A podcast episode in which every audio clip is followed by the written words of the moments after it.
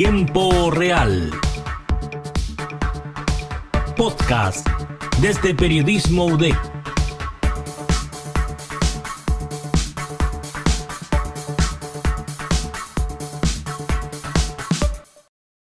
Hola, hola, buenas a todos. Eh, les habla Fernanda Over para este nuevo capítulo de el podcast creado por estudiantes de periodismo UDEC Tiempo Real.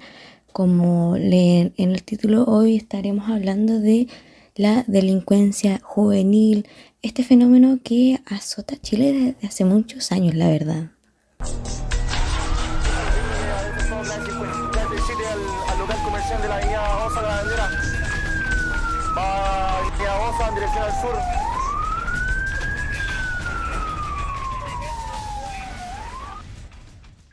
Y bueno, para empezar, eh, yo creo que todos más de una vez hemos escuchado el nombre del Cizarro, este niño de nombre real, Cristóbal Cabrera, que en su momento se apoderó de la atención mediática. Eh, para quienes no sepan, o más como a modo de recuerdo, quiero hacer una pequeña contextualización de quién fue él. Él es oriundo de Peñalolén, es el octavo de diez hijos y nació en un ambiente vulnerable, por decirlo. Su papá desapareció cuando él tenía alrededor de un año. Eh, su madre fue detenida por microtráfico, además de que dos de sus hermanos también han sido detenidos por distintos delitos. Eh, fue en 2008, cuando él tenía solo nueve años, que se le tomó detenido por primera vez eh, por dos robos a domicilios. Tras esto, a él se le envió a un centro de rehabilitación eh, lo que bueno, se convirtió en la primera de una treintena de veces, hasta que en 2019, cuando él ya tenía 20 años, eh, recibió su primera condena como adulto, ya que intentó robar un hogar habitado, eh, iba armado con un machete, un arma y además un destornillador. En la ocasión recibió 10 años y un día la condena que aún cumple.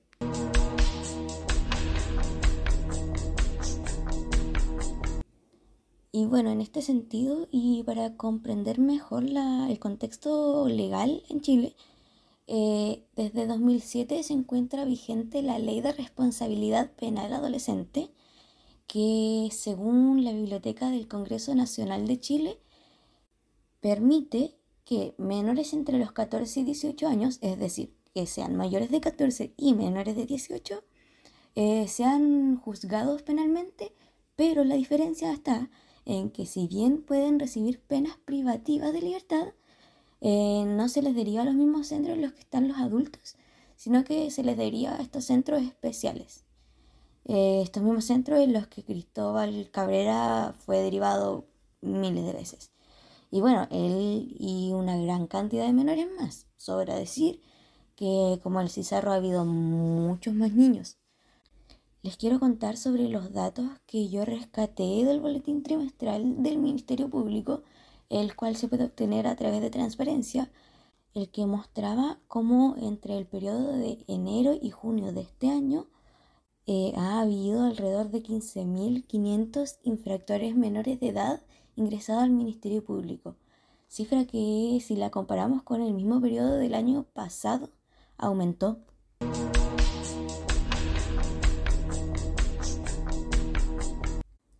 Y bueno, en sí la delincuencia juvenil igual tiene una gran cantidad de factores de riesgo.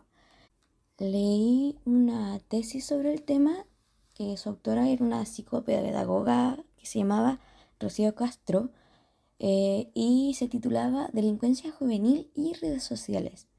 Eh, según ella, existían como tres categorías principales o más habituales de factores de riesgo.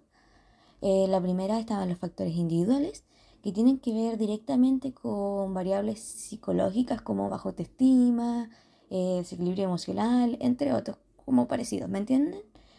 Eh, otro factor era el familiar, que podía ser como el maltrato infantil, eh, antecedentes delictivos, ausencia de límites y normas. y por último estaba el contextual o ambiental, que bueno, podía ser como los grupos de amigos con antecedentes delictivos, existir en ambientes donde la violencia, la droga son comunes, o vivir en barrio conflictivo con altos índices de pobreza. En esta misma tesis además se determinaba a las redes, bueno, el título dice, como uno de los factores debido a la influencia que estas tenían en los adolescentes. Eh, si bien la tesis se ahondaba más en, el acoso sexual, eh, también yo determiné que existía también en otros delitos una influencia de las redes sociales. Eh, bueno, yo creo que todos hemos visto más de un perfil Incluso salen las noticias de estos de estas bandas que se graban cometiendo delitos, eh, mostrando objetos robados, armas. Eh, y bueno, esto es un fenómeno que no quiero decir que solo pasa en Chile. Un ejemplo es el perfil de TikTok Kia Boys, en los que un grupo de chicos se graba eh, puenteando estos autos Kias y robándolos en segundos. Es como una gracia. Eh, y bueno, otro ejemplo nacional ahora es la banda que Mega Reportajes cubrió y apodó Banda de los TikTokers, quienes compartían sus delitos, los objetos que robaban a través de TikTok. Eh, de esta había tres menores de edad y el cuarto recién estaba cumpliendo los 18 años. E incluso es sorprendente porque en un momento se lleva a cabo una persecución policial donde ellos, más encima, huyeron un auto robado la noche anterior y son ellos mismos quienes transmitieron en vivo por la plataforma esta persecución. En esta además eh, hubo dos carabineros que terminaron heridos.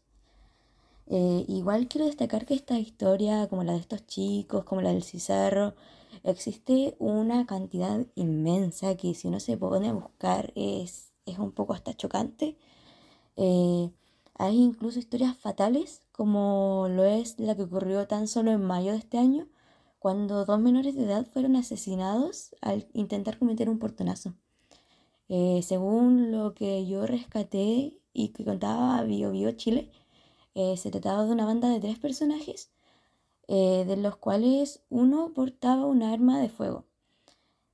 Lo que sucedió en la ocasión fue que estos detuvieron un vehículo, intentaron abordarlo y cuando no pudieron retirar al conductor de su asiento, se dio este intercambio de disparos, porque además el conductor del vehículo llevaba un arma, eh, de la cual dos, dos personajes terminaron abatidos, sus cuerpos quedaron en la acera y tras pasar las horas se dieron cuenta de que se trataba de Marcos Vargas, quien tenía 16 años, y de Rodrigo Santander de 17. Eh, además, estos poseían un amplio prontuario delictual. El mayor contaba con cinco detenciones anteriores. El menor, por su parte, había sido detenido un total de nueve veces eh, con motivos de robo con intimidación, porte de arma blanca, eh, entre otros delitos. Y es para sorprenderse porque la primera detención de este chico en su vida había sido en 2020, que si sacamos la cuenta, él solo tenía 12 años. Y bueno, ya para empezar a concluir, quiero decir que la delincuencia juvenil es un fenómeno que ha puesto en alarma a la población desde hace rato ya y por el cual se han hecho una serie de reformas con tal de disminuir las cifras. Sin embargo, eh, aún queda un gran camino, un largo camino que recorrer y hay muchas deudas y falencias de este sistema que han dificultado el camino de la reinserción de estos jóvenes.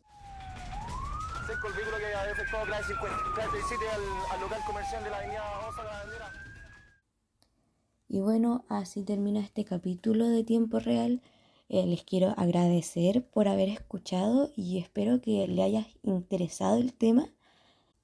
Quiero hacer hincapié en los nombres de Marcos Vargas y Rodrigo Santander, estos menores de edad que terminaron su vida tan pronto y en circunstancias que las cuales creo que no son en su totalidad eh, su culpa.